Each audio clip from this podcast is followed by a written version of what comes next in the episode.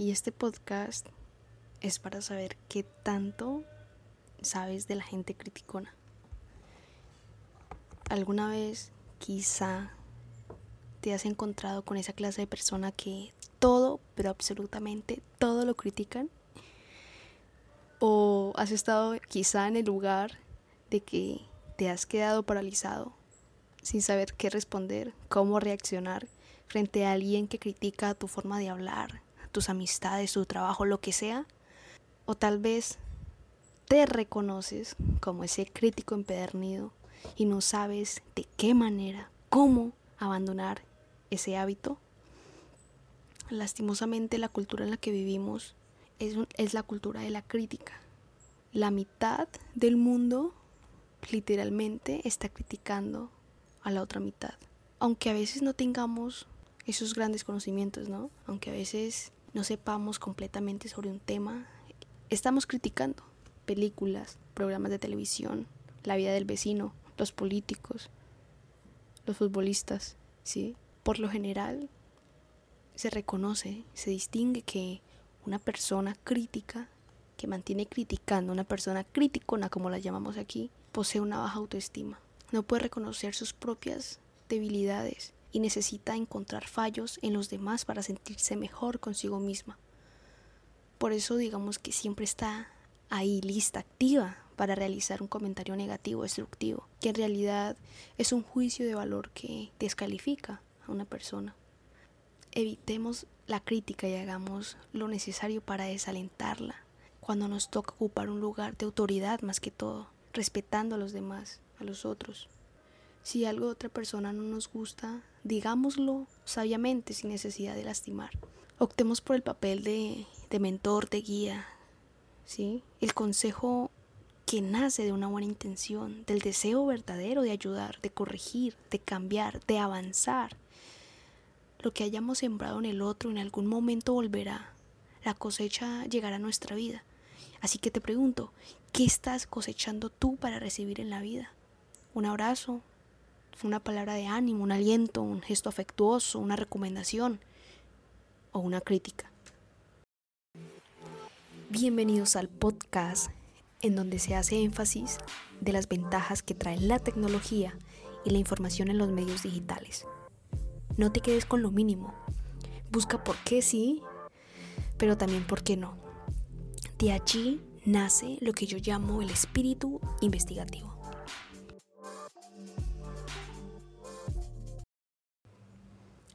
La crítica es inútil. No existe la crítica constructiva, como muchas veces la llamamos. Se trata de crítica o de construcción. La crítica destruye, lastima, fulmina y sobre todo, si la persona criticada no puede defenderse ni justificarse y tolera de una u otra forma un ataque uno tras otro, esta forma de relacionarse puede conducir al resentimiento, causar un daño permanente en ella y en la relación que lleva con esa persona. Cuando una persona realmente le interesa ayudar a otra, se convierte en su mentor, le sugiere cómo solucionar tal o cual cuestión con una buena intención. Cuando el que te corrige te ama, te conviene aprender a escucharlo, porque esa persona busca tu avance, ¿sí? tu mejora continua y anhela verte brillar. Sepamos distinguir si la intención es de crítica o de construcción. La actitud crítica nace del malestar interior de la persona, que la emite y de la frustración que siente. Puede ser producto de cosas no resueltas del pasado, con las que probablemente ha cargado desde su niñez, sí, muchas veces. Por ejemplo, haber tenido padres muy exigentes a quienes nunca lograban, digamos, contentar, hiciese lo que hiciese. El tipo de padres que si el hijo sacaba un 9 en un examen le decían, pero podrías haber sacado un 10. Cuando ese niño llegue adulto, disfrazará de crítica su frustración y su enojo y se los echará encima a quienes los rodea. Por eso considero importantísimo que los padres sean mentores de sus hijos, guiándolos, aconsejándolos, demostrándoles que confían en que pueden lograr sus metas y que de esa manera valoren sus esfuerzos. Una persona insegura no acepta ni siquiera una sugerencia. Reacciona mal ante el menor comentario y es posible que responda con una descalificación. Tiene dificultad para reconocer sus limitaciones y errores. Trata de justificarse y, pide disculpas. Se disculpa mucho, exorbitantemente. ¿sí? A toda hora se está disculpando, como si, como si todo lo que pasase fuera por culpa de esa persona. En cambio, por otro lado, la persona que ha desarrollado su seguridad y confianza en sí misma podrá interpretar correctamente un comentario crítico y utilizarlo para su crecimiento. Cuando reaccionamos por impulso casi siempre los resultados suelen ser negativos. Cuando hacemos una pausa para recuperar el equilibrio, ese equilibrio emocional, estamos en condiciones de establecer un diálogo emocionalmente inteligente. No reaccionamos, sino que respondemos, y de ese modo tenemos más posibilidades de encauzar la situación a nuestro favor. La manera en que actuemos ante un comentario negativo muchas veces dependerá de la persona que lo realice. No es lo mismo la crítica de un compañero de trabajo, ¿saben? O de un jefe, o, de un, o de un desconocido, o de un amigo cercano. Pero en cualquiera de nuestras relaciones es importante aprender a manejarla de la, de la mejor manera posible. Estar preparados para tratar con ella, con esa crítica. Pensemos que un comentario negativo no tiene por qué ser algo personal, muchas veces refleja expectativas distintas. Es decir, que la gente espera otra cosa de nosotros, una reacción, una actitud, ¿sabes? Una actitud diferente, agresiva. Cuando una crítica nos enoja, nos resiente, ¿sí? El resentimiento es energía negativa, negativa. Nos impide crear el éxito, riqueza, felicidad, abundancia. Nos, obviamente nos inhibe de hacer cosas magníficas cosas positivas.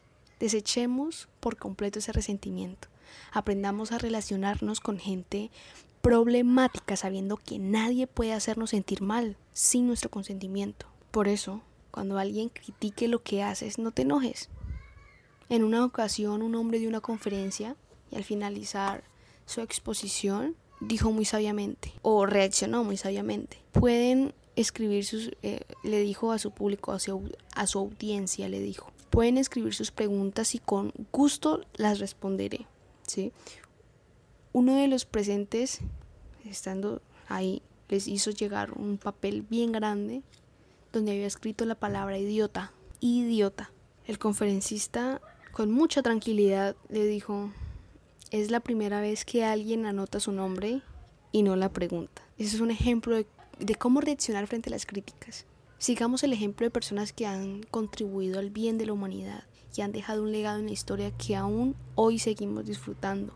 Ellos fueron criticados porque hicieron cosas, pero distintas. Nunca retrocedieron, sino que siguieron adelante en pos de sus sueños y alcanzar todas sus metas trazadas. Siempre evaluemos de dónde viene la crítica. ¿De alguien que logró más que tú? ¿De alguien que alguna vez te ayudó? De alguien que tiene autoridad? Si la respuesta es no, preguntémonos, entonces, ¿por qué nos duele? ¿Por qué duele? ¿Por qué me duele?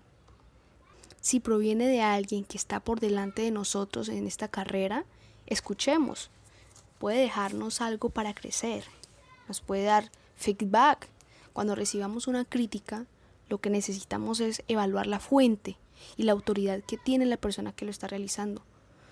Aunque no lo haya dicho de la mejor manera, si esa persona sabe más que nosotros, seamos inteligentes y sepamos distinguir qué sirve y qué no, lo que nos ayudará a mejorar y avanzar.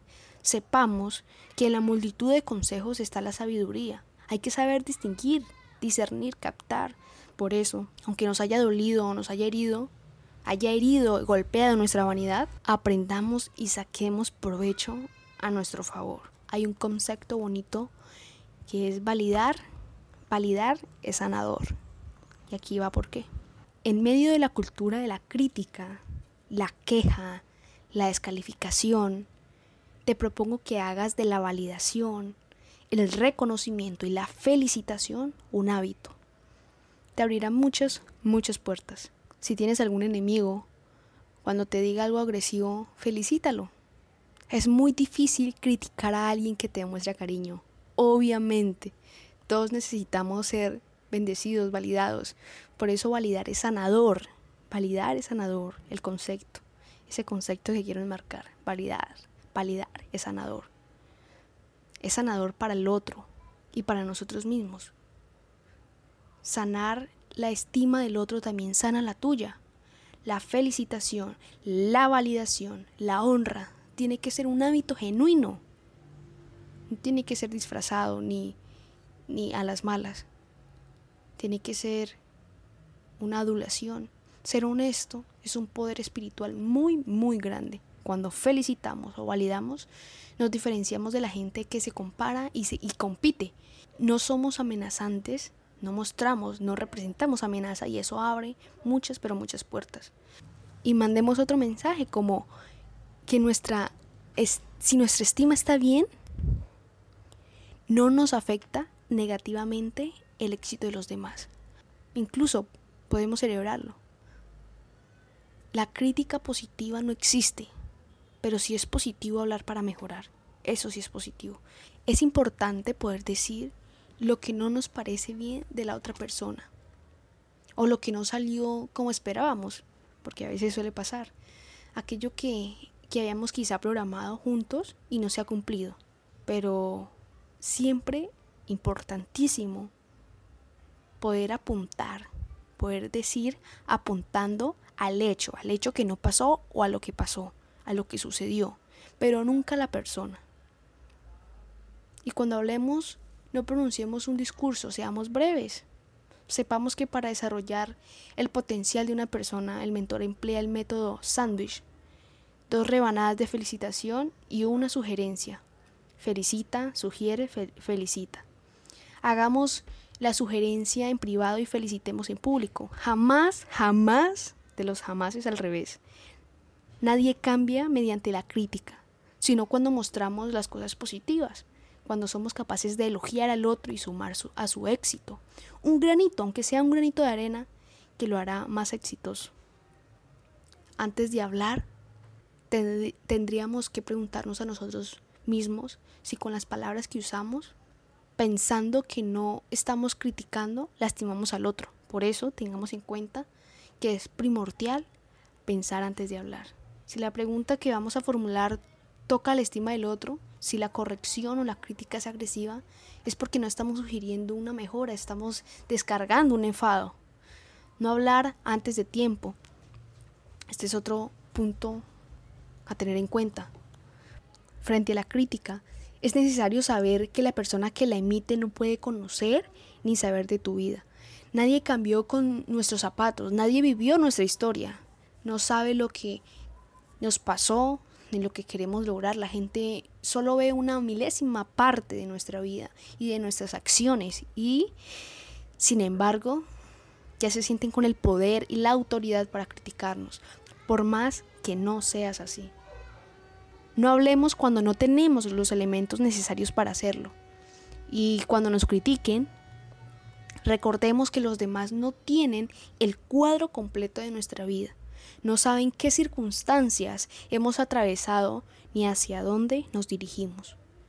Cuando nos critiquen tengamos en cuenta que esas palabras son una opinión que no es la nuestra ni la de aquellos que verdaderamente nos aman y anhelan ver nuestro éxito.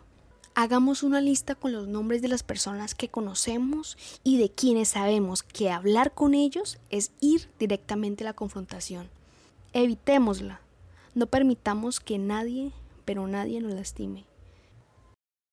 Sé libre de las personas a quienes no les interesa en absoluto tu vida. Su crítica tiene un solo objetivo, desenfocarte. Frente a esa crítica no perdamos tiempo solo está pretendiendo que nos enojemos para que así perdamos de vista nuestro objetivo.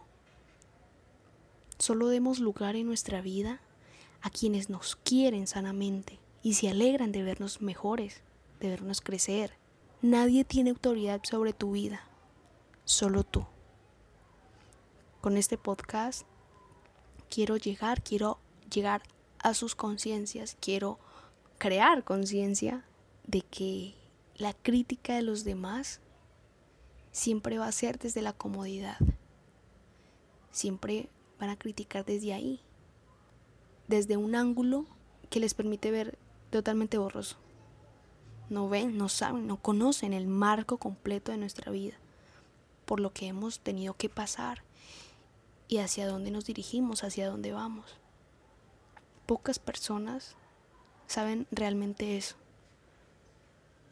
Y las personas que lo saben no nos van a criticar, siempre van a aportar, van a tratar de que todas las palabras o todas las acciones que ellos hagan hacia nosotros de una u otra manera nos afecte positivamente. Las personas que saben realmente nuestro pasado y saben nuestros anhelos, nuestros más fuertes sueños o lo, lo que queremos alcanzar, esas personas están dispuestas día a día de poder aportarnos y poder ayudar a crecer, a mejorar. Así que la crítica de los demás no es importante y no da ganancia. Con la crítica de los demás no hay ganancia, no hay nada, no hay nada ni que perder ni que ganar, absolutamente nada. Aprendan a discernir entre la crítica y la construcción. Nunca hay una crítica constructiva, no, a veces maquillamos la crítica constructiva. ¿Es crítica? ¿Es criticar o destruir? Criticar o destruir. Elige tú qué estás haciendo por los demás y para ti. Porque cuando te enfocas en criticar a los demás, estás demostrando que tienes una, baja autoestima. Espero haber aportado, haber dado una idea más amplia de lo que es esto, de lo que es la gente criticona y qué hacer frente a eso validar, validar es sano. Felicitemos. Hagamos lo de sándwich. Felicitemos. Reprendamos en privado y felicitemos. Es felicitar, aconsejar y felicitar. Y espero haber aportado muchísimo con este episodio. Pasa a ver mis podcasts anteriores relacionados con el aprendizaje, cómo aprende nuestro cerebro, son importantes a tener en cuenta. Espero, como les dije, haber dado una idea mucho más amplia sobre la gente criticona, sobre la gente que critica, sobre la crítica y la construcción que se le puede hacer a alguien con nuestras palabras o nuestras acciones. Los espero en un próximo episodio. Bye bye.